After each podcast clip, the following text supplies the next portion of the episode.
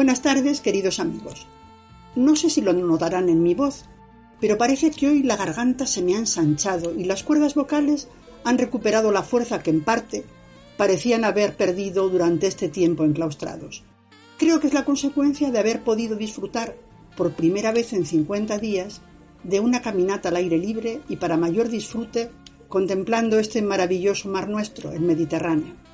He podido comprobar que todo seguía en su sitio.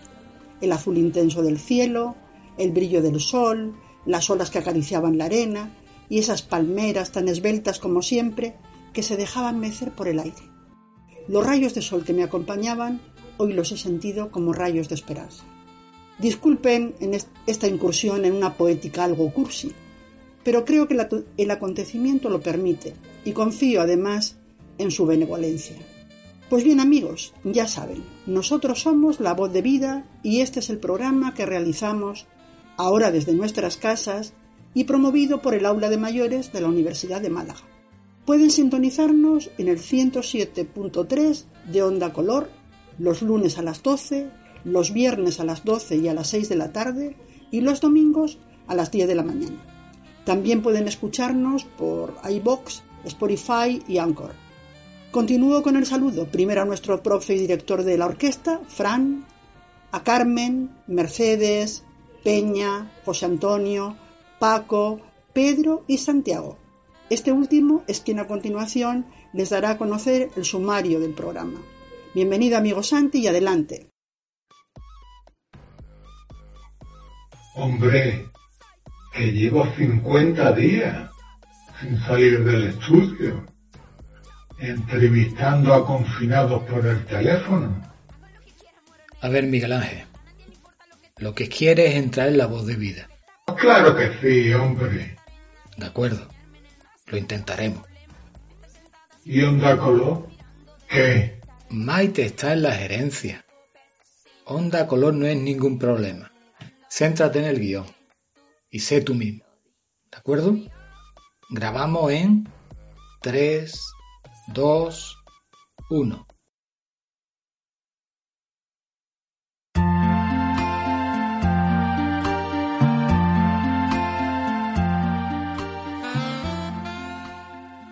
Hola Maite, encantado. Soy Miguel Ángel. Tú esperabas hablar con Santiago. Pero esto es una prueba de capacitación. Que me centre en el guion. Muy bien. Sumario. Peña nos acerca a una gran mujer Jun Almeida, viróloga. Sus trabajos son hoy de máxima actualidad. Paco Frías nos sitúa en el mismísimo epicentro del jazz. Carmen nos recuerda el 75 aniversario de un criminal.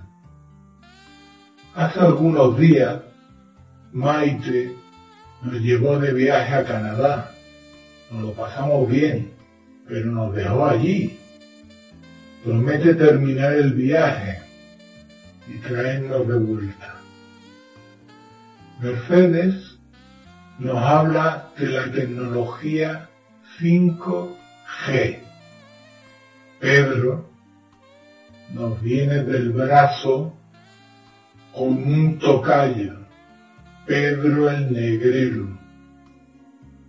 La despedida la pone José Antonio, hombre prudente y tranquilo, menos cuando juega al Málaga.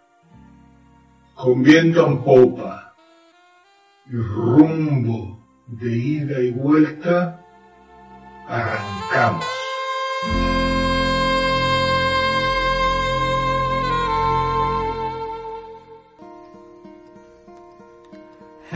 darkness, my old friend. I've come to talk with you again. Because softly creeping left its while I was sleeping. Hoy voy a hablaros de una mujer y su relación con algo de rabiosa y nunca mejor dicho actualidad, el coronavirus. Este tipo de virus, que ahora conocemos todos, parece que habita entre los humanos incluso desde 3.000 años antes de Cristo y que es el causante de numerosas enfermedades que dependiendo de sus mutaciones, unas son leves y otras con graves repercusiones como la que padecemos actualmente. Sin embargo, hasta 1964 no fueron identificados, así que voy a echar un poco la vista atrás y nos vamos a ir a un laboratorio en Londres. Allí se encuentra una mujer trabajando con sus ojos pegaditos a un microscopio electrónico. Pero primero os voy a decir quién es esta mujer, cómo llegó hasta allí, cómo consiguió identificar y aislar los coronavirus y por qué los bautizó con ese nombre.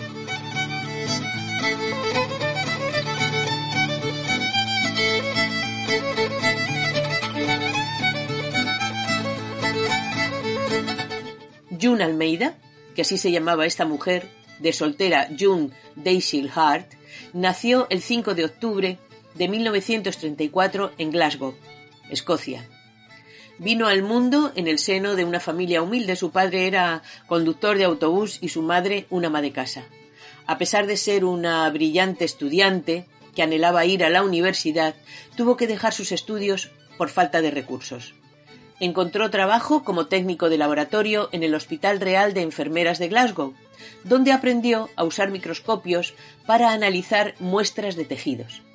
De allí pasó al Hospital de San Bartholomew de Londres como técnico de laboratorio en histopatología. Conoció a un artista venezolano, Enríquez Almeida, de quien tomó el apellido, y a los 24 años se casa con él. Tienen una hija y la familia se traslada a vivir a Canadá.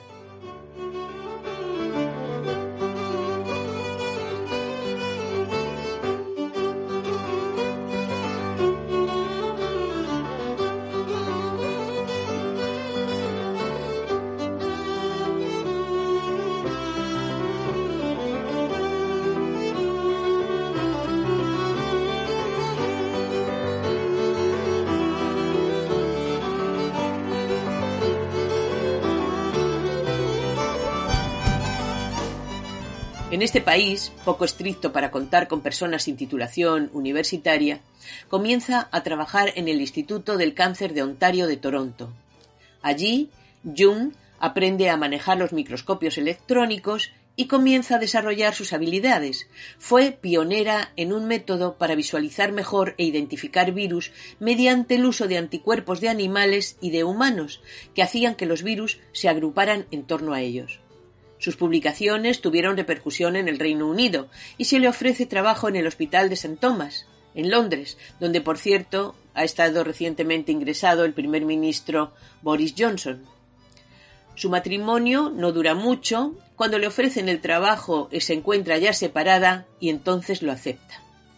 Regresa a Londres y comienza a colaborar con el doctor Tyrell, quien dirigía una unidad de investigación sobre los virus del resfriado común tomaban muestras de lavados nasales de voluntarios y comprobaban que algunas de estas muestras se podían obtener cultivos de ellas y que de otras no era posible. Con una muestra que June identificó como la B814, que provenía de un alumno del sur de Inglaterra, comprobó que podía transmitir los síntomas del resfriado, pero no eran capaces de conseguir con ella un cultivo celular. June Almeida con su microscopio electrónico y aplicando el método de los anticuerpos, consiguió ver y aislar unas imágenes de unos virus que, aunque parecidos a los de la gripe, no eran iguales. Además, los relacionó con unas imágenes que ya había visto en el Instituto Ontario de Toronto, investigando sobre las bronquitis de los pollos y las hepatitis de los ratones. Los resultados de esta investigación recibieron la negativa de algunos científicos para ser publicados, argumentando que eran malas imágenes de los virus de la gripe. Después de varios intentos, en 1965, junto con el doctor Tyrell y el doctor Waterstone, consiguió que en la British Medical Journal se publicaran sus descubrimientos, y la cepa B814 fue bautizada con el nombre de coronavirus, ya que su imagen en el microscopio se veía rodeada de una corona parecida a la solar.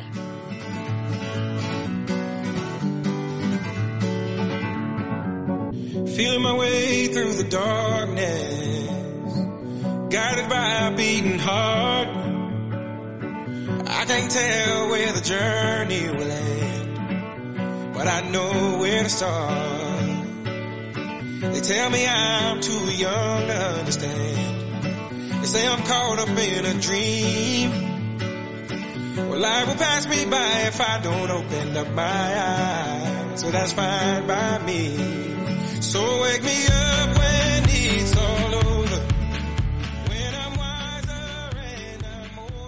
Alrededor de un 20% de los resfriados comunes están producidos por estos virus. June Almeida también fue la primera en aislar imágenes del virus de la rubeola. Trabajó en la Escuela de Posgrado de Londres como docente y se la premió con un doctorado. Terminó su carrera laboral en el Instituto Wellcome de Londres, donde registró varias patentes de virus. Se casó de nuevo y a principios de los 80 dio un giro rotundo a su vida. Se trasladó a vivir con su marido al sur de Inglaterra y se hizo profesora de yoga y restauradora de porcelanas antiguas. Sin embargo, al final de los 80 fue requerida por el Hospital St. Thomas de nuevo en calidad de asesora y participó en estudios y publicaciones de las primeras imágenes de gran calidad del virus de la inmunodeficiencia humana, el conocido como VIH. June murió a los 73 años de edad el día 1 de diciembre del 2007 de un infarto agudo de miocardio. Hugh Pennington, uno de los microbiólogos más importantes del Reino Unido y alumno de Almeida, dice de ella que fue una mujer brillante y poco convencional. En una entrevista concedida hace unos días, dijo que era muy triste que haya tenido que ser una pandemia la que haya sacado del olvido histórico a una de las científicas más relevantes y sobresalientes de su generación. Su trabajo ha acelerado nuestro conocimiento sobre los coronavirus y sus mutaciones, dijo. Siguen siendo aún relevantes y después de 56 años sus métodos siguen utilizándose en la lucha contra el COVID-19. Su éxito fue el resultado de una combinación de originalidad de pensamiento al encontrar explicaciones simples a lo que parecían problemas complejos. Su hija, Joyce Almeida, psiquiatra de profesión, dice que tenía un gran sentido del humor y en ocasiones traviesa. Su contribución a las técnicas de identificación en la microscopia inmunoelectrónica han contribuido a que otros investigadores, como el doctor Kapikian, hayan identificado los virus de las gastroenteritis y hepatitis de guarderías y centros escolares. Ojalá que esos hombres y mujeres que actualmente se encuentran investigando sobre, sobre el COVID-19 nos den la alegría de encontrar pronto la vacuna ne- necesaria. Pero el primer paso se lo deberemos a ella, aunque en la copiosa información que nos abruma yo al menos no haya oído mencionar su nombre.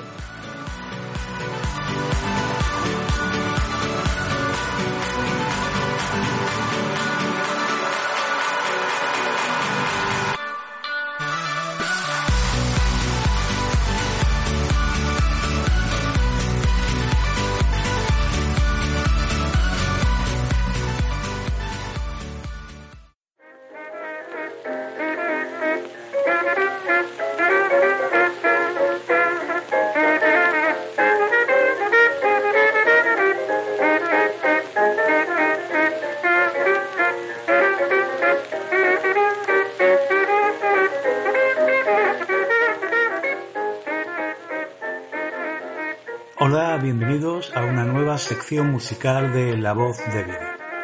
Un espacio radiofónico que parte del aula de mayores de la Universidad de Málaga y que eh, podéis oír en Onda Color, en el 107.3 de la FM y entre otras en la plataforma de audio iVoox.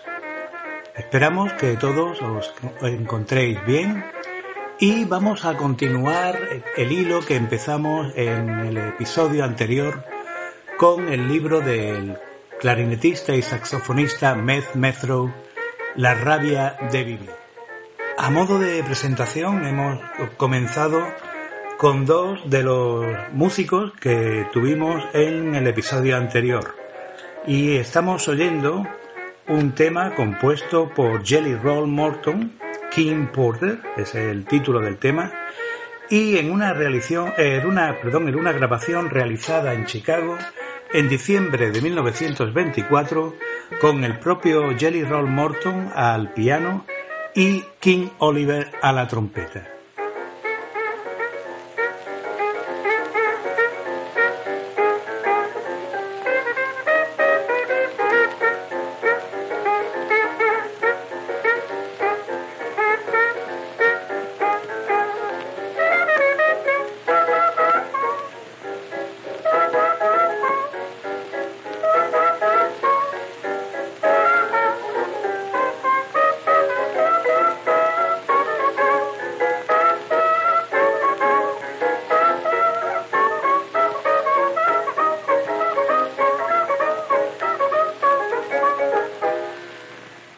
Continuamos en Chicago con Metz Mestro y la semblanza que hace del cornetista Freddie Keppard, que eh, cornetista que era el heredero del gran cornetista de Nueva Orleans Buddy Bolden, que dice la leyenda que su corneta se oía a varios kilómetros de distancia, y que por cierto hay una novela de Michael Onjad el blues de Buddy Bolden que gira en torno a él. La grabación que vamos a oír está realizada en Chicago en enero de 1927 y eh, su título es Storm Time Blues y cuenta con, entre otros, a Freddie Keppard, con Freddie Keppard a la corneta, Johnny Dodds al clarinete y Jasper Taylor, el líder de esta banda de los chicos de la calle, tocando la tabla de la bar. Freddie Keppard abanicaba su corneta con un maltratado sombrero derby de una forma que asombraría a los trompetas de hoy. Fue la primera vez que vi hacer aquello, y lo cierto es que el método era invención de Freddie. Mucho antes de, que se concibieran las sordinas Harmon, Freddie Keppard obtenía glisandos y cuartos de tono incluso con un vaso de agua o una botella de cerveza.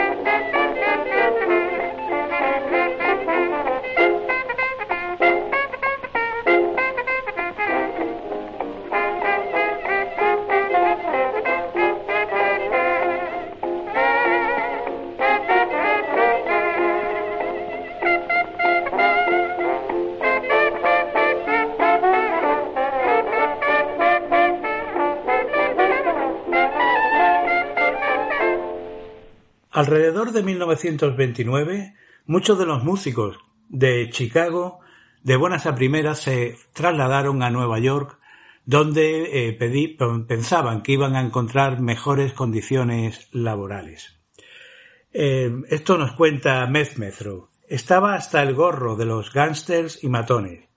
Siempre los había tenido encima, intentando apartarme de la música y arrastrarme a su vida canallesca.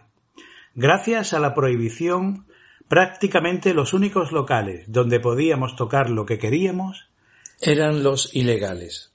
Oímos este tema de Jack T. Garden, Dirty Dog, grabado el 5 de abril eh, de 1929 en Nueva York, con Jack T. Garden a la voz y al trombón, atención a este trombonista, Benny Goodman, entre otros, al clarinete, con su hermano Harry Goodman al eh, contrabajo.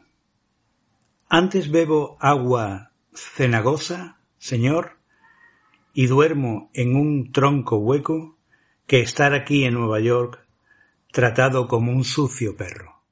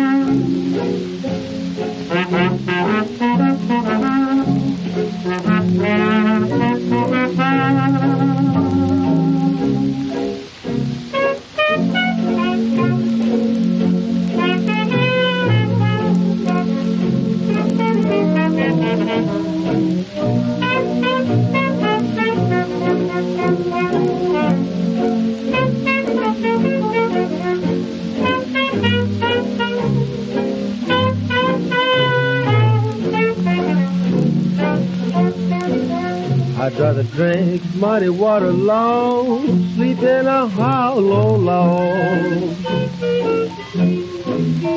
I'd rather drink muddy water alone, sleep in a hollow log.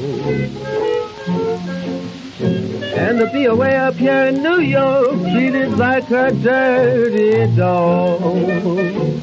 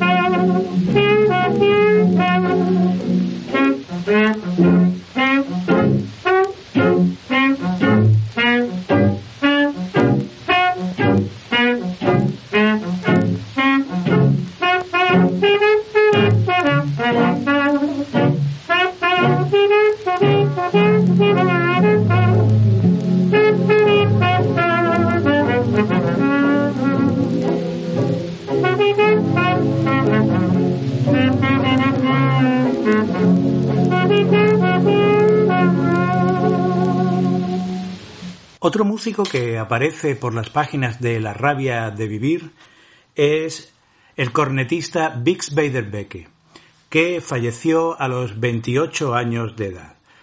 Era un chico bastante talentoso, pero parece ser que el rumbo excesivamente comercial que estaba tomando su carrera cuando ingresó en la banda de Paul Whiteman eh, no le sentó muy bien.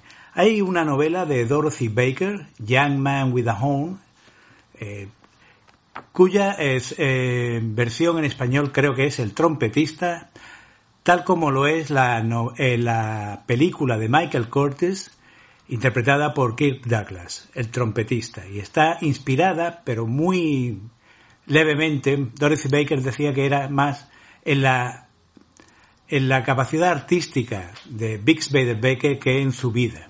Está inspirada, pues eso, en el arte de Bix Beiderbecke. Nunca antes o después de Bix he oído un timbre como el suyo. En general tocaba a corneta abierta y cada nota, plena, grande, rica y redonda, se mostraba como una perla, fuerte, pero jamás irritante o chillona, con un poderoso empuje que pocos músicos poseían en aquellos tiempos.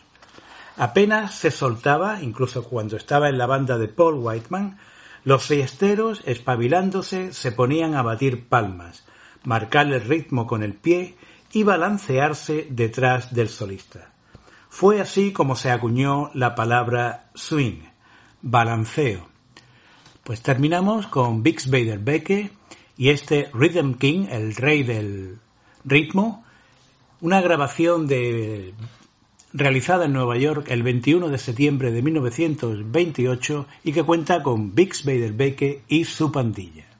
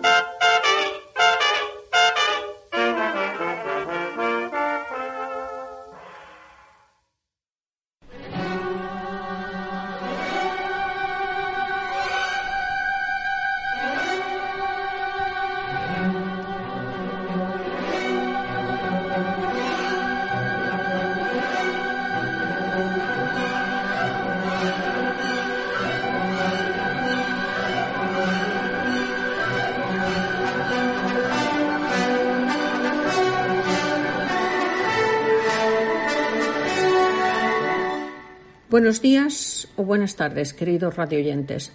Depende de la hora en que nos escuche. Soy Carmen y hoy les traigo una noticia que levanta mucha polémica. Adolf Hitler. ¿Cómo murió el líder nazi y por qué hubo tanto misterio sobre el destino final de su cuerpo?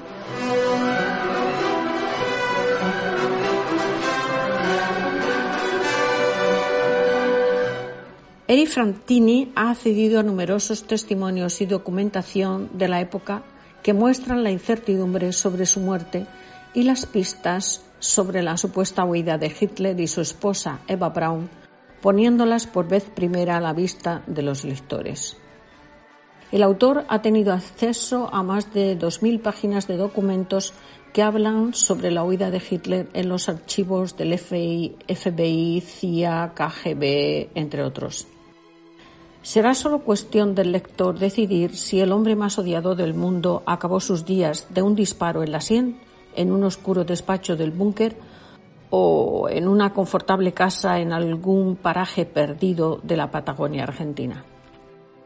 La impactante noticia que parecía anunciar el inminente fin de la Segunda Guerra Mundial, la desaparición del hombre que se había convertido ante los ojos de prácticamente todo el mundo en la encarnación del mal absoluto, fue recibida con una incredulidad que duraría décadas.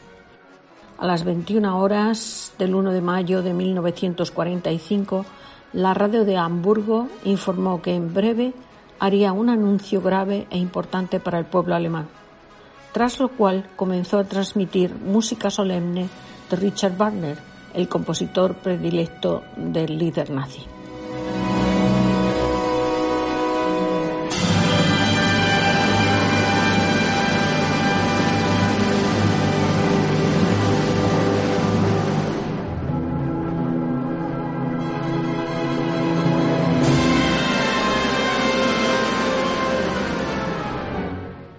Nuestro Führer Adolf Hitler ha caído esta tarde en su puesto de comando en la Cancillería del Reich, luchando hasta su último aliento en contra del bolchevismo y por Alemania, dijo a las 22.20 un locutor antes de dar la palabra al comandante en jefe de la Armada alemana, Karl Donitz, quien afirmó que el líder nazi había tenido la muerte de un héroe.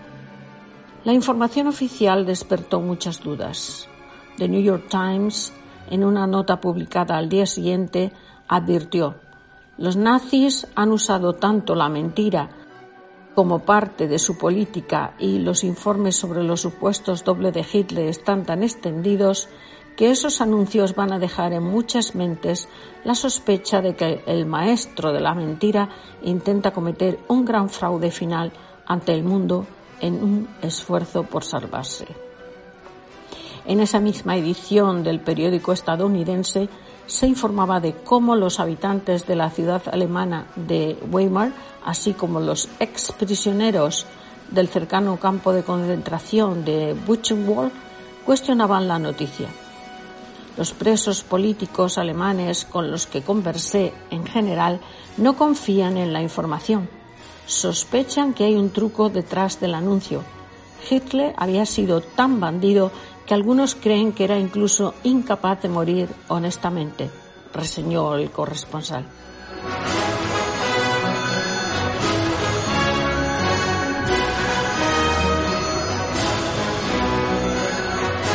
Con la ocupación soviética de Berlín afloraron distintas versiones sobre lo ocurrido las historias cambiaban y se contradecían entre sí.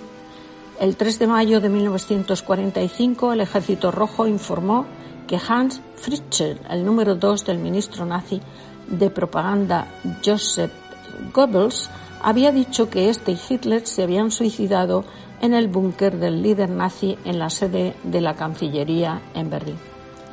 Ese mismo día, una emisora de radio en París afirmó haber recibido reportes según los cuales el Führer había sido asesinado la noche del 21 de abril tras una disputa con sus propios generales sobre la conveniencia de continuar la guerra. Las versiones se multiplicaban con los días. La agencia de noticias japonesa DOM o DOME informó que había muerto durante un ataque de artillería soviética sobre su residencia. Un despacho de la agencia informativa UP citaba a un ex alto funcionario del Ministerio de Exteriores nazi que creía que Hitler había fallecido varios días antes a causa de una hemorragia cerebral y que había sido llevado a la capital alemana para morir como un héroe. Pueden estar seguros de que el cuerpo de Hitler no será descubierto, vaticinó. Aunque muchos celebraron el anuncio de la muerte de Hitler, abundaron también los escépticos que pensaban que la noticia formaba parte de una estratagema nazi. Así que el anuncio oficial decía así. El dictador nazi Adolf Hitler y su esposa Eva Braun se suicidaron el 30 de abril de 1945 en un búnker de Berlín acosados por las fuerzas soviéticas entre las cenizas del imperio que iba a durar mil años. Llevaban casados menos de 40 horas. Hitler había cumplido 56 años diez días antes. Y ahora ustedes saquen sus propias conclusiones. Eh, gracias por su atención y no se dejen abatir por la melancolía. Estamos viendo el final del túnel. Ánimo.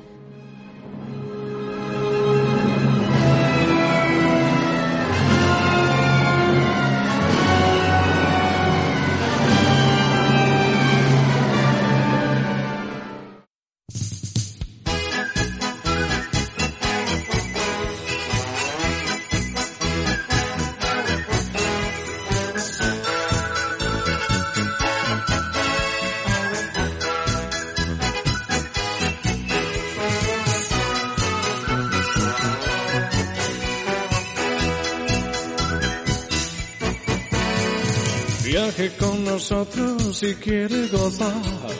Viaje con nosotros a mi lugar y disfrute. Buenas tardes amigos.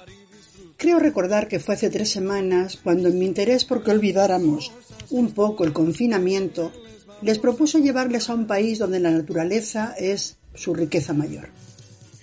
Sus amplísimos parques y sus impresionantes cataratas nos iban a permitir disfrutar de aire puro y espacios abiertos, aunque solo fuera con la imaginación. Y fue con la imaginación y la palabra con la que traté de que me acompañaran ese día a Canadá. Ya les dije que Canadá es un país inmenso, situado en América del Norte, frontera con Estados Unidos, y que llega hasta el Círculo Polar Ártico. Sus idiomas son el francés y el inglés, y les comenté también que está considerado como el país que disfruta de la mejor calidad de vida del mundo. Ese día les hablé de Montreal y de todos los atractivos que encierra esta ciudad, y les prometí continuar hacia Quebec y Ottawa. Hoy precisamente vamos a seguir esa ruta y ese recorrido que espero les guste.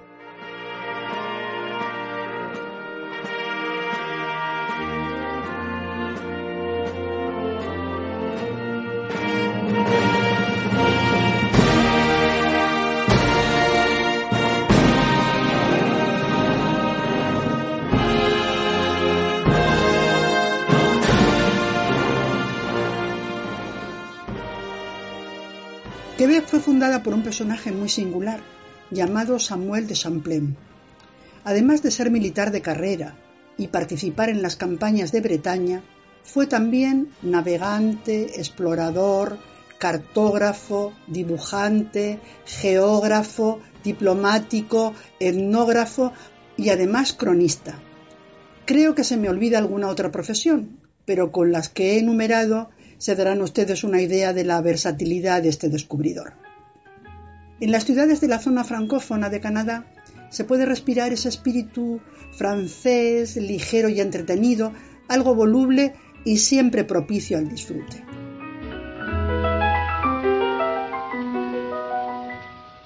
Il revient à ma mémoire des souvenirs familiers.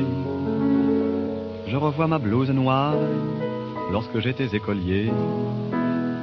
Sur le chemin de l'école, je chantais à pleine voix des romances sans paroles, vieilles chansons d'autrefois. Douce France, cher pays de mon enfance, bercé de tendre insouciance, je t'ai gardé dans mon cœur. Mon village, au clocher, aux maisons sages, où les enfants de mon âge ont partagé mon bonheur. Oui, je t'aime, et je te donne ce poème. Oui, je t'aime. Como les decía, Samuel de Champlain, finalizadas las campañas de la Bretaña, se vio sin destino ni ocupación y decide acompañar a su tío en un viaje costeado por la Corona de España. Partieron desde las Islas Canarias y llegaron hasta México, las Antillas y América Central. Ese periplo duró dos años y ahí es donde se despierta su vocación de navegante y explorador. A su regreso remite un informe a Enrique IV, rey de Francia, en el que se recoge la idea de abrir un canal a través del istmo de Panamá para unir el Atlántico con el Pacífico. De vuelta a Francia, la corona francesa le ofrece participar en un viaje de exploración y colonización a las tierras de Norteamérica. Champlain acepta y parten desde el puerto de Honfleur. Y aquí tengo que detenerme un poco.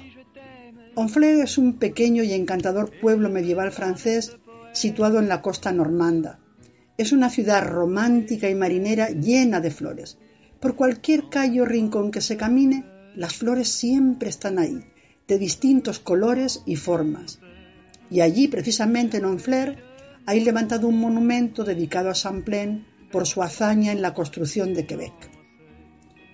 Bueno, y ahora me centraré en describirles esta ciudad, considerada patrimonio de la humanidad y que fue establecida en el año 1608. Está ubicada en el río San Lorenzo, del que les comenté que por su anchura más parece un mar, y situada precisamente donde este río se estrecha. Es la segunda ciudad más poblada de Canadá después de Montreal. El centro histórico, la Vieux-Québec, es un recinto amurallado de estilo francés del siglo XVIII, un núcleo colonial fortificado con edificios de piedra y calles angostas. Recorrerlo de noche, con la visión de la imponente ciudadela enfrente, les aseguro que impresiona.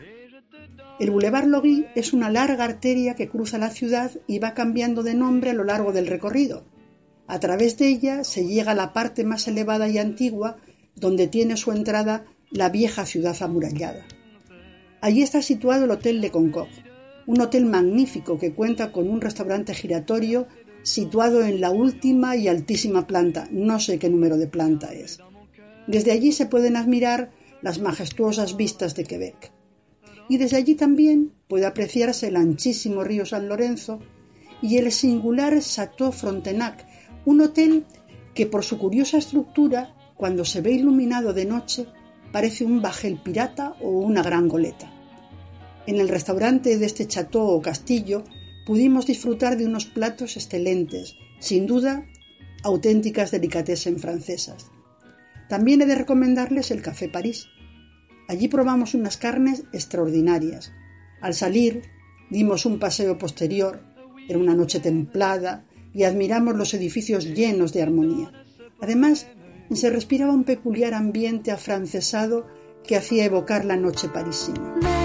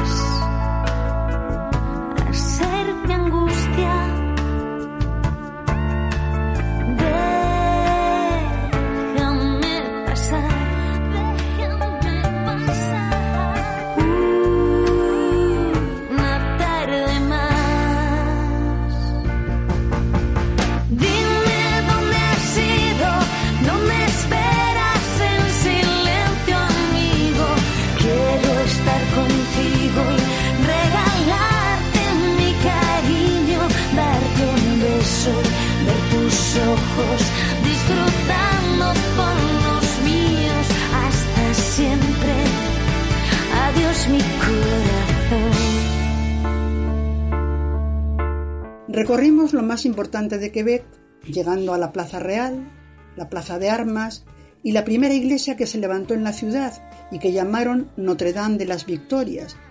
Como verán, los franceses llevan su Notre Dame a cualquiera de los lugares en los que se han asentado. Un edificio imponente por sus dimensiones y por su arquitectura es sin duda el del Parlamento.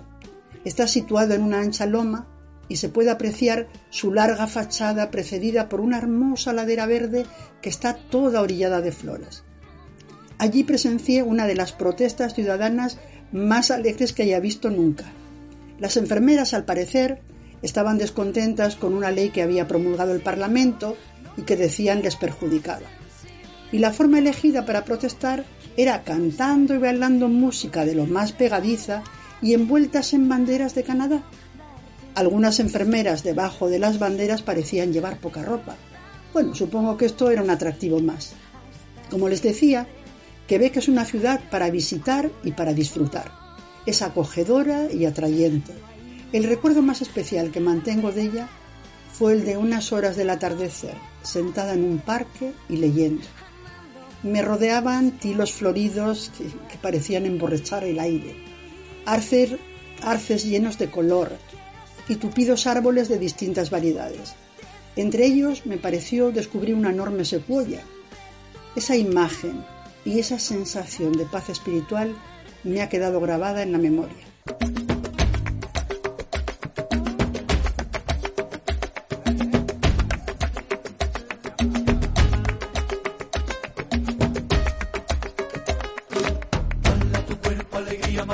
Y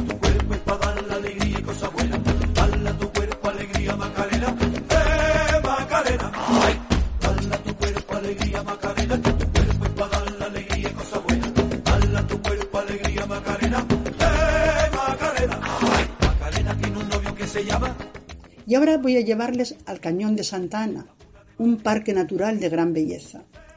Lo recorrimos a través de estrechos senderos y puentes colgantes que oscilaban en el aire y que a mí me pareció que se movían peligrosamente. Esos rústicos puentes colgantes de madera y bordeados por gruesas cuerdas a los que uno se agarraba con cierto temor, se asoman a desfiladeros de piedra cortados a pico y que si les digo la verdad impresionan y mucho. El agua, que parecía brotar de la montaña, explotaba y rompía contra las paredes de piedra para luego descomponerse en preciosos arcos iris de un colorido impactante.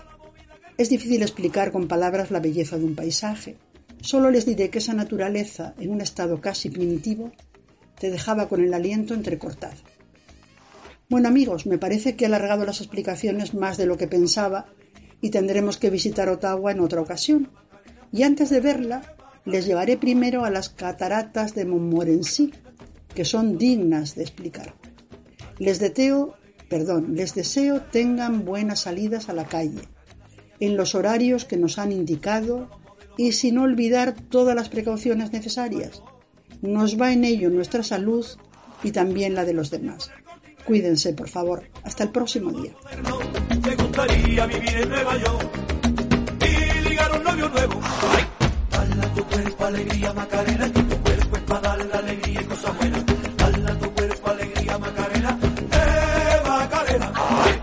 Dala tu cuerpo alegría Macarena, que tu cuerpo es para dar la alegría y cosas buenas. ¿Cómo no pasar ocho horas conmigo si no te orientas? Sin mi Google Maps te pierdes por ahí. ¿Cómo no pasar ocho horas conmigo? Si mi no sabes si hace frío o hace calor, si va a llover o saldrá el sol. ¿Cómo no mirarme siempre si tú dependes de mí para no sentirte solo? Muchas horas en el Facebook, dar envidia en Instagram, dependes de mí. Hola, queridos radioyentes de La Voz de Vida. Antes de empezar mi sección en la que, como ya ha dicho Santiago, voy a hablar sobre la tecnología 5G o quinta generación, voy a hacer una pregunta. ¿Cuántas veces hacemos nuestra una expresión o incluimos una palabra en nuestro vocabulario sin saber exactamente qué estamos diciendo? ¿Cuántas veces hemos preguntado a alguien eso que has dicho que es? Y la respuesta ha sido, ah, pues no lo tengo muy claro, pero estoy harta de oírlo.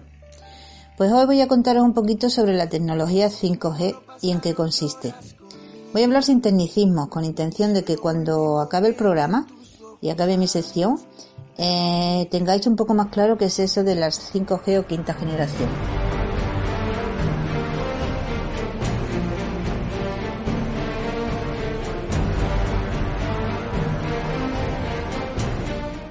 Lo primero que voy a deciros que ahora mismo estamos en la gran mayoría, claro, en la cuarta generación de tecnología para los teléfonos móviles. Hay 15 ciudades españolas que ya cuentan con la tecnología 5G y entre ellas se encuentra Málaga. Un comité dentro de la Unión Internacional de Telecomunicaciones, UIT, es el encargado de decidir las características mínimas que tienen que tener los dispositivos y las redes cuando quieren formar parte de una o de otra generación. Lo que esto significa es que cuando cambiamos de generación se produce un cambio importante en todos los aspectos. Los primeros teléfonos móviles, los llamados de primera generación o 1G, aparecieron en la década de los 80. Estos tenían tecnología analógica, es decir, las señales eléctricas se convertían en ondas de sonido que eran las que transmitían la voz. En los 90 llegaron los 2Gs o segunda generación. Estos teléfonos pasaron de analógicos a digitales. Es decir, la voz viajaba en forma de datos utilizando una red digital de fibra óptica teníamos la posibilidad de enviar SMS. Y la velocidad de dichos datos se miden en bytes. Bytes, kilobytes, megabytes, gigabytes y terabytes, todo por segundo. Siendo todas ellas mil unidades de la anterior. Mil es una medida que se toma aproximada, para redondear. Y es decir, que un kilobyte son mil bytes y un megabyte son mil kilobytes, etc. En 2001 tendríamos los móviles 3G o tercera generación. Ofrecían servicios como la descarga de programas, intercambio de correo electrónico y mensajería instantánea. Contaba con más seguridad que los de segunda generación y la velocidad llegaba hasta los 2 megabytes. En el 2010 aparecen los teléfonos que utilizamos actualmente, que son los de cuarta generación. Cuentan con una seguridad de transmisión de datos mayor y su fiabilidad es más alta, las velocidades son de hasta un gigabyte.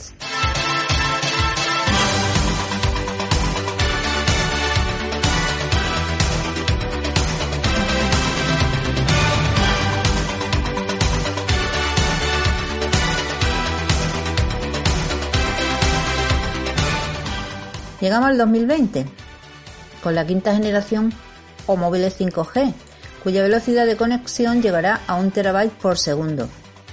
Con esta tecnología, según dicen los medios especializados, se espera que se puedan bajar nuestras películas favoritas en nuestros teléfonos móviles en tan solo 5 segundos. Mejorarán también las conexiones para todos los dispositivos que queramos conectar a Internet. 5G se proyecta para traer tres beneficios principales. La velocidad.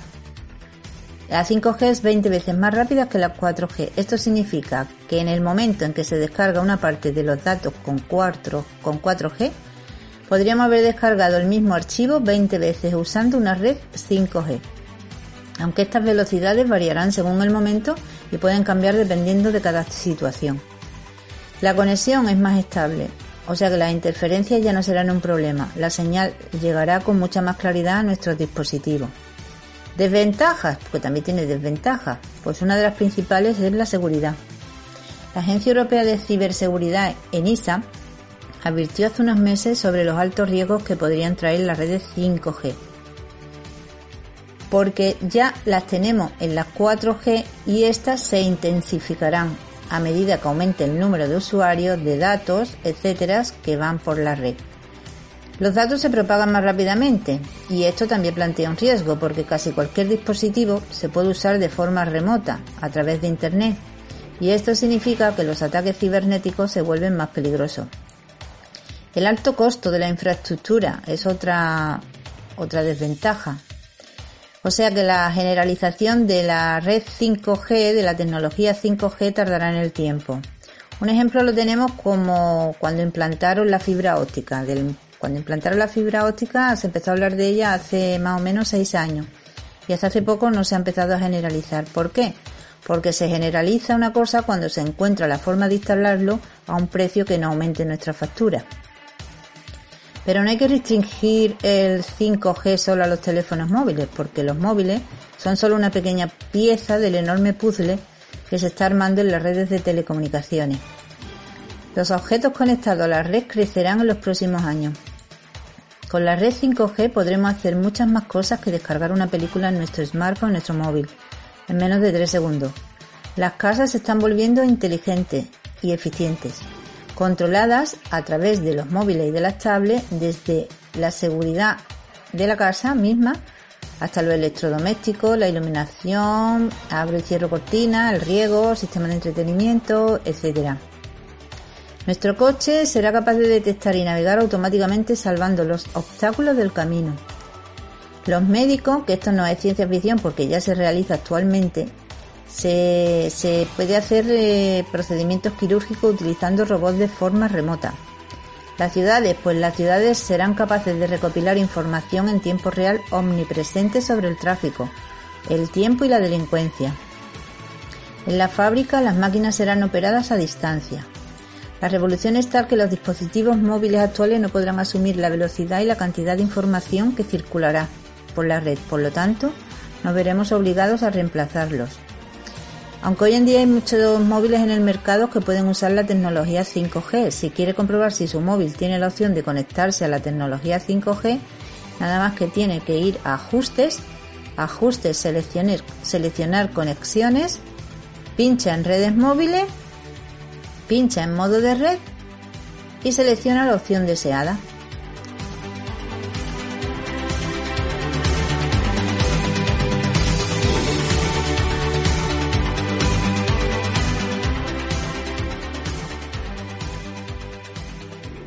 Y bueno, pues ya solo un apunte, decirles que la sexta generación de móviles se está gestando y está en marcha.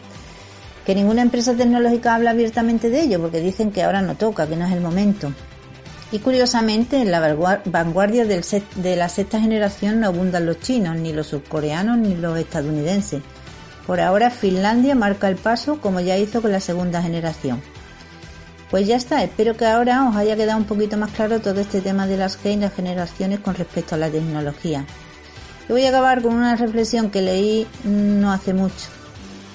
Y dice, el aire ya no está lleno de oxígeno ni CO2, ahora está lleno de datos con una trayectoria muy marcada.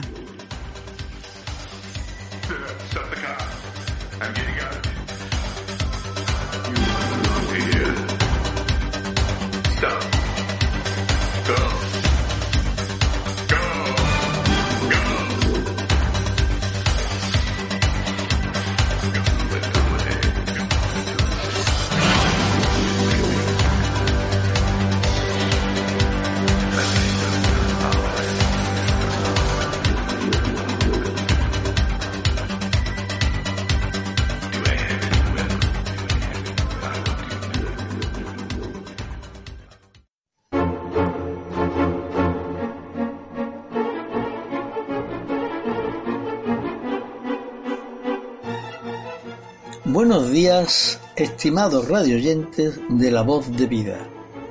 De nuevo con vosotros desde mi garita. Hoy les voy a narrar la historia de un personaje malagueño muy controvertido que estaba dedicado al comercio de la esclavitud y otras actividades afines.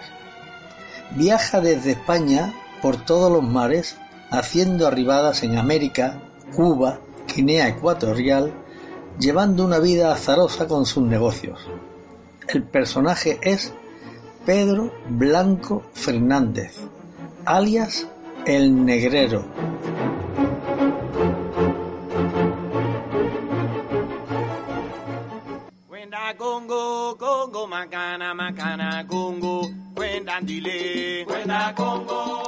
Nació Pedro en el barrio del Perchel el 30 de junio de 1792. Su padre fue Vicente Blanco, soldado del Regimiento de Navarra, y su madre Gertrudis Fernández. Pedro, con 10 años, ingresa en la Escuela Náutica de San Telmo, donde cursó estudios para piloto de navegación marítima.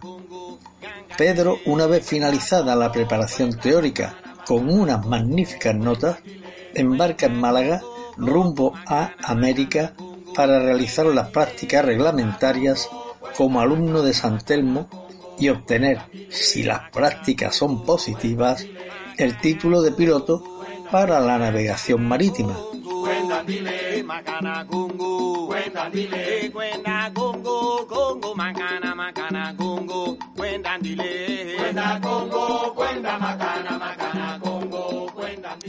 Pedro lleva una agitada vida por tierras de Guinea Ecuatorial, Cuba y España, dejando tras de sí una estela de inteligente hombre de negocios, distinguido ciudadano e intendente honorario de la Marina.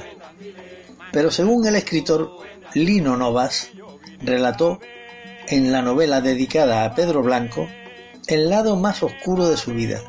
En esta novela, el autor describe a Pedro como un irresponsable, libertino, malvado e infame, al cometer incesto en la persona de su hermana Rosa, a la que deja embarazada. El autor redunda, para acrecentar el morbo del relato, haciendo que sea su madre la que descubre que Pedro había poseído a su hermana, quedando ella encinta. La madre ordena a Pedro que huya de la ciudad temiendo que pueda ser víctima de la ira de su padrastro. Yo vine pa' ver un congo, yo vine pa' ver, no hay nada.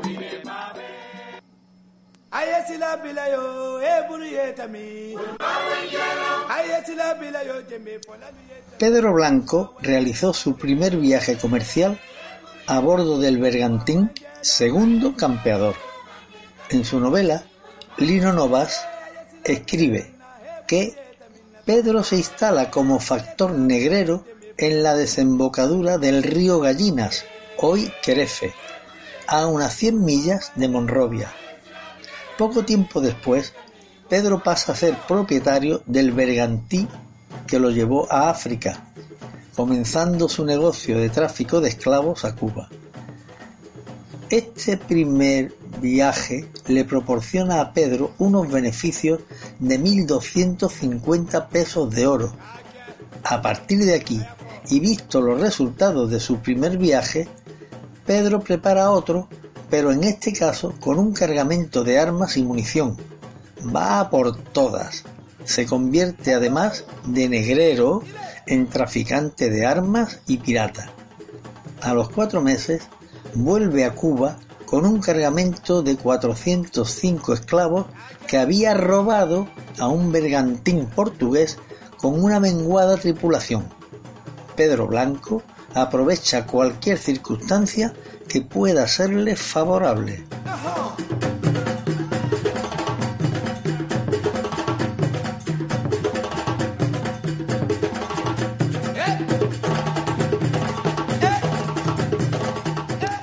Pedro Blanco establece un sinfín de factorías a lo largo de la costa africana, donde mantenía encerrados a un gran número de esclavos, presos en las factorías vigilados celosamente por esbirros africanos. Los beneficios obtenidos por esta actividad son incalculables. Basta un ejemplo. Un esclavo podía costar a Pedro, por intercambio de productos, con un valor de 20 pesos que en La Habana sería vendido en 350 pesos. Los problemas de Pedro empiezan realmente en La Habana en 1834 con un informe secreto de don Jerónimo Valdés Sierra, capitán general de La Habana. En este informe no solo estaban contenidos los datos que el general don Jerónimo personalmente pudo recopilar, sino que también contenía las denuncias interpuestas por el sobrino de Pedro Vicente Fernández y la esposa Rosalía Pérez.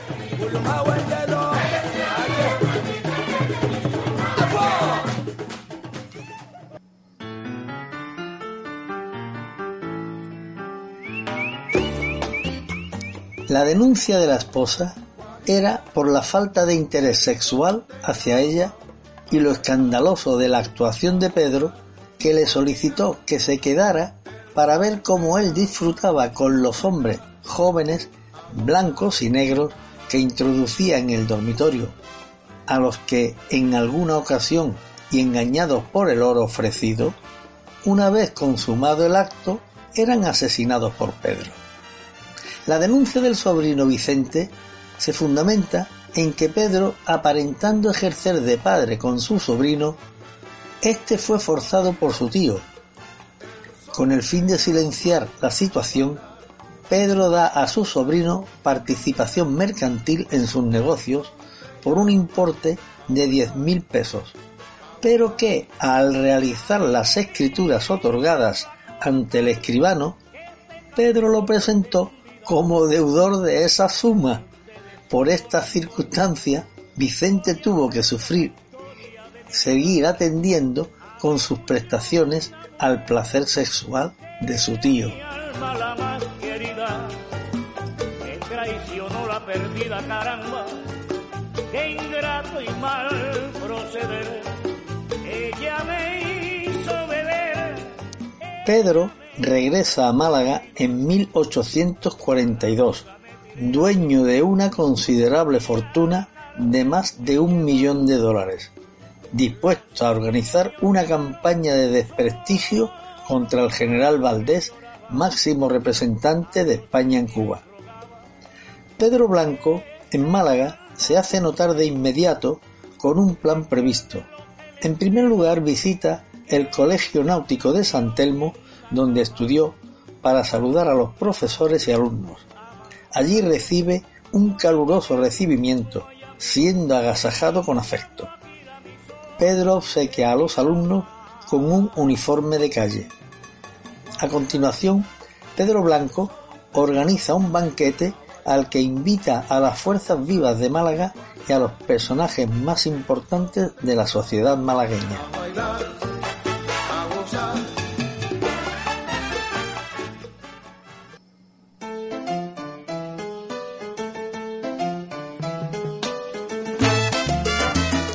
El resultado de este primer asalto a Málaga se produce en noviembre del mismo año de su llegada.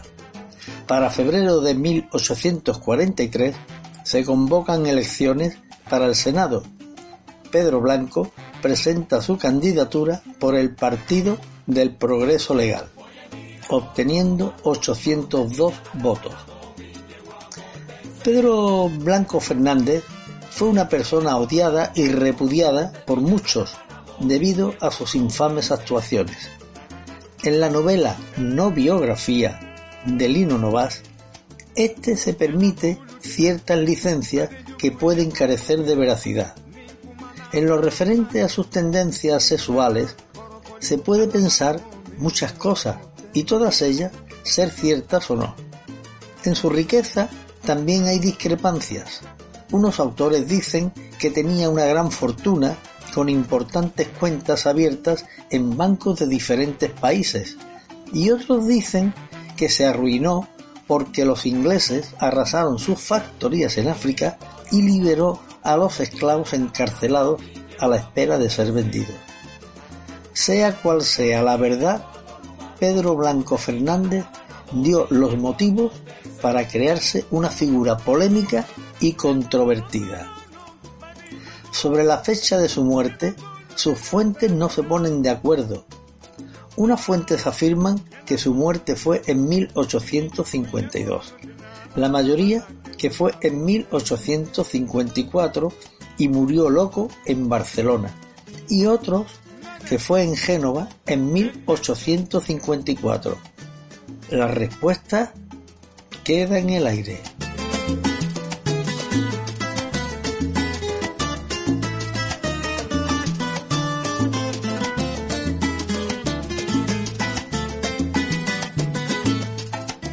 Y esto, estimados radioyentes, es todo por hoy. Gracias por su atención y espero haber conseguido hacerles pasar un buen rato con mi narración. Parece que nuestro encierro tiende a su fin, pero nosotros seguiremos igual, porque es probable que ya en lo que queda de curso no se abra la facultad. Así que os espero la próxima semana desde mi garita. Y recuerden, con vosotros siempre Pedro. Ojo, pero no el negrero.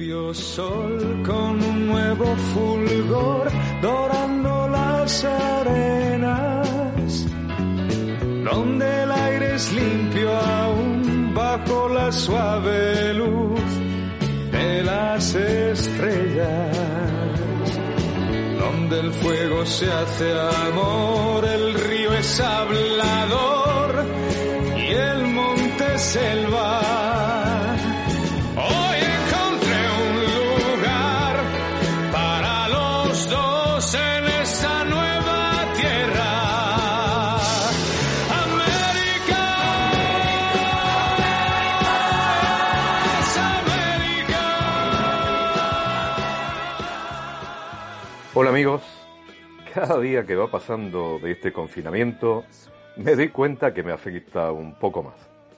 Cuando empezamos a grabar cada uno desde nuestra casa, lo hice con la alegría de las rancheras. Todavía tenía la moral a tope. Después pasé a la fase romántica con los boleros, algo totalmente impensable en mí. Hoy, después de no sé cuántas semanas de pensamiento en solitario, se me da por la añoranza familiar. Hoy me vinieron recuerdos de mis padres, dos españoles que en la década de los 50 del siglo pasado se metieron en un barco, primero mi padre y un año después mi madre y mi hermana. Me imagino que con la ilusión que, como dice la canción de Nino Bravo, hoy encontré un lugar para los dos en esa nueva tierra.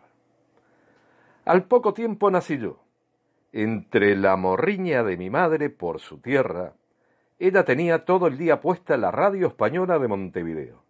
Le encantaba que pusieran música gallega.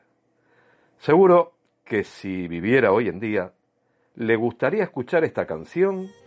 En este caso os voy a poner a uno de mis grupos preferidos de la música gallega, que se llaman Luar Nalubre, que cantan junto a la malagueña Diana Navarro. A ver qué os parece Diana Navarro cantando en gallego.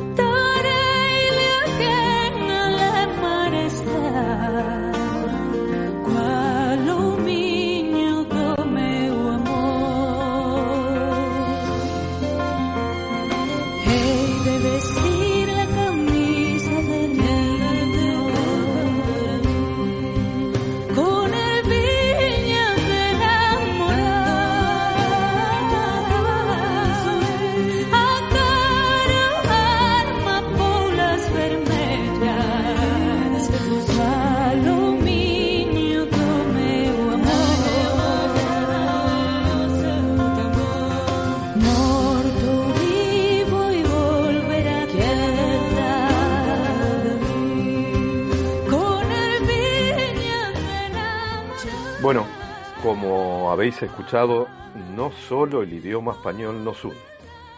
Cuando el sentimiento y el arte se cruzan, cualquier idioma sirve para unir a los pueblos. Siempre me viene a la memoria una frase que me dijo mi padre cuando yo era joven. Vas a querer a esta tierra porque es donde has nacido, pero también siempre querrás a España porque es la tierra de tu familia. Qué gran verdad. Al final, entre el consejo de mi padre, o también por la vida que he llevado, o no sé, o quizás porque después fui marino mercante, terminé queriendo a varias mujeres a la vez. a España, a Uruguay, a Galicia, a Andalucía y hasta un poquito al País Vasco, que es la tierra de mi abuelo. Yo me río cuando la gente me pregunta, ¿pero de verdad tú de dónde te sientes? Y yo siempre pienso, no sé por qué tengo que elegir a una y no amar a todas por igual. A mi padre le gustaba la copla, no toda. Su preferido era Miguel de Molina, que fue un ídolo no solo en la España de preguerra, por aquellas tierras también llenaba los teatros. Tuvo que exiliarse en el Río de la Plata, ya que era homosexual y republicano. Mala combinación para aquellos tiempos.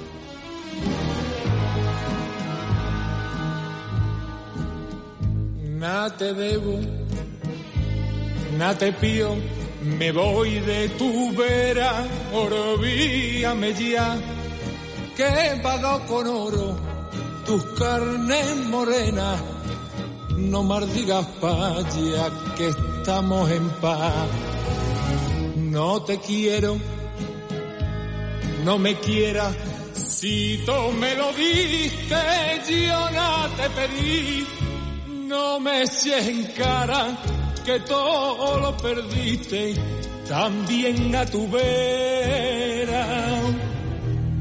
Yo todo lo perdí, bien pagado. Si tú eres la bien pagada, porque tus besos compré y a mí te supiste dar por un puñado de pané bien pagado, bien pagado, bien pagado fuiste mujer. La bien pagá era la canción preferida de mi padre. En este caso la canta Manuel Bandera, otro malagueño, y es parte de la película Las cosas del querer sobre la vida de Miguel de Molina. Mi vida sigue pasando y entre los 12 y los 18 años empiezan mis viajes de ida y vuelta entre Uruguay y España. Mis padres lo intentan, pero por una serie de motivos nunca terminan de quedarse. Así que mi adolescencia va pasando entre coplas y tangos, porque el tango es del Río de la Plata. Aunque los uruguayos dicen que a ellos les gusta el tango porque es la forma de ver sufrir a un argentino. Mi padre, igual que yo, se sentía de las dos tierras. Lo mismo tenía en sus manos un libro de poemas de Miguel Hernández que uno de Eduardo Galeano siempre estaba con un libro en sus manos. Un día, allá por los años 70, llegó a la casa con el orgullo español muy subido. Cuando le preguntamos qué le pasaba, nos dijo que había visto en la televisión a un canijo español, catalán, que se llamaba Joan Manuel Serrat. Alguien que por fin rompía con los moldes rancios de la canción española. Me decía, recita cantando. Fue su ídolo, pero no solo suyo. Si hoy en día vais por aquellas tierras y preguntáis quién es Dios, solo vais a tener una respuesta. Juan Manuel Serrat.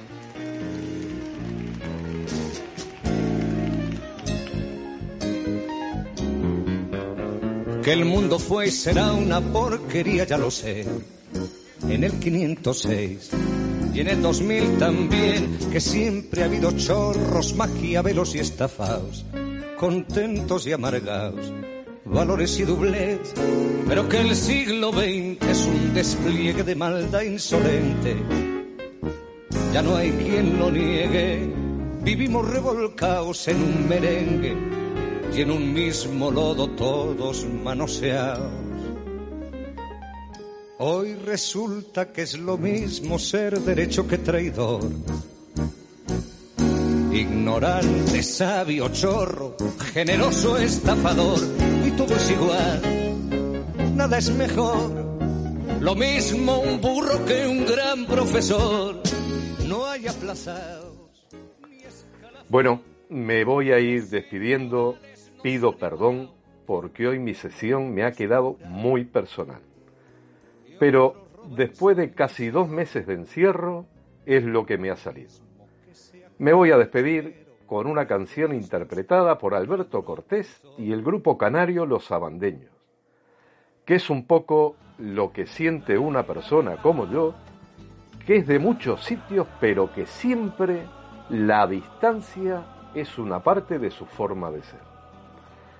Os dejo entre mis calles amigas, donde se abrieron mis ojos y donde jugué de pequeño.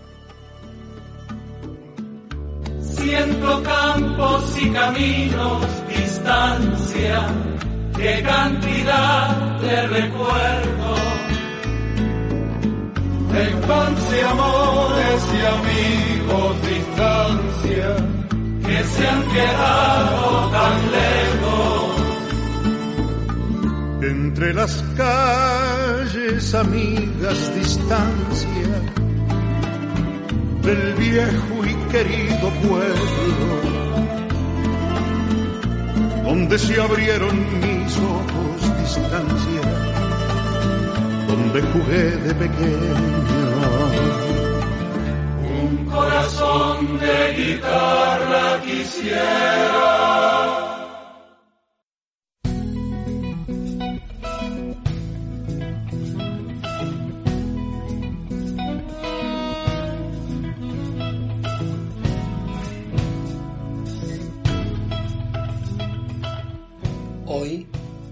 2 de mayo, me despido de ti. Te veo en el portal, en posición de correr, mirando hacia el cielo, dispuesto a cambiarlo todo. Y yo te propongo un viaje de formación. Nos vamos con el coyote y un hombre bueno de verdad. California. California.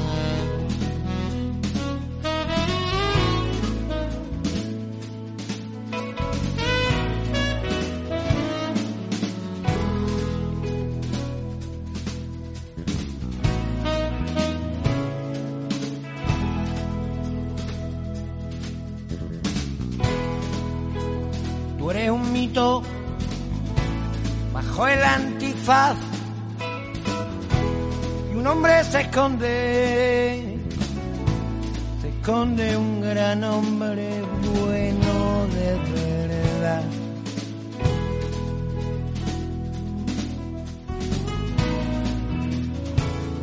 Bueno de verdad. Cabalgando tranquilo pones a luchar contra la injusticia, la libertad.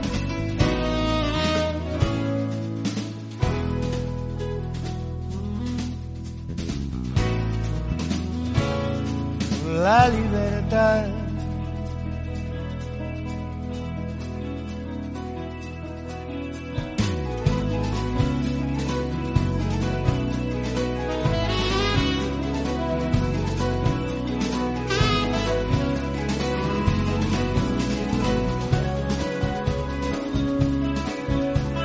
Defiende a los probes,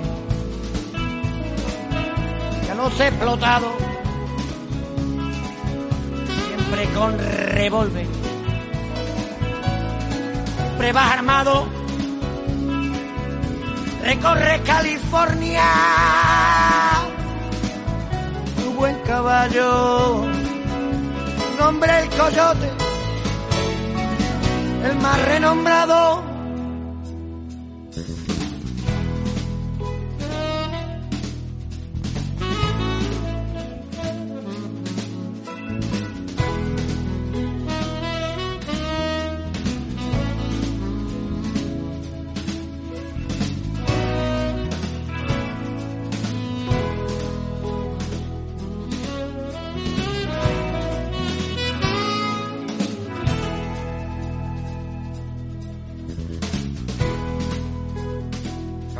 Tranquilo, te pones a luchar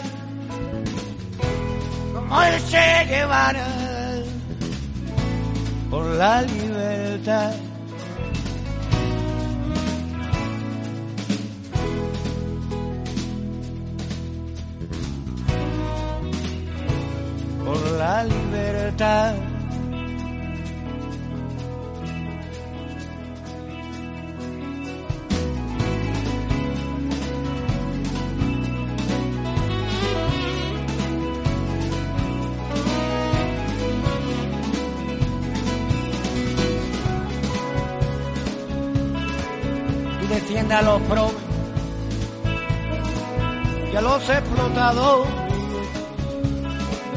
Siempre con revólver,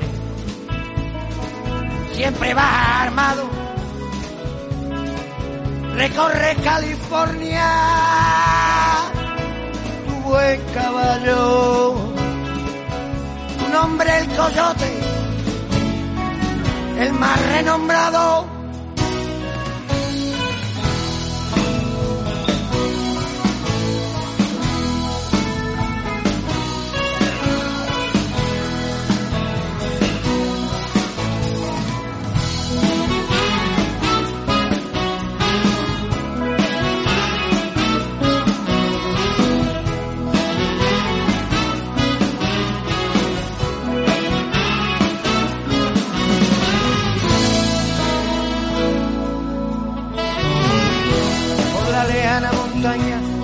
Cabalgando un jinete.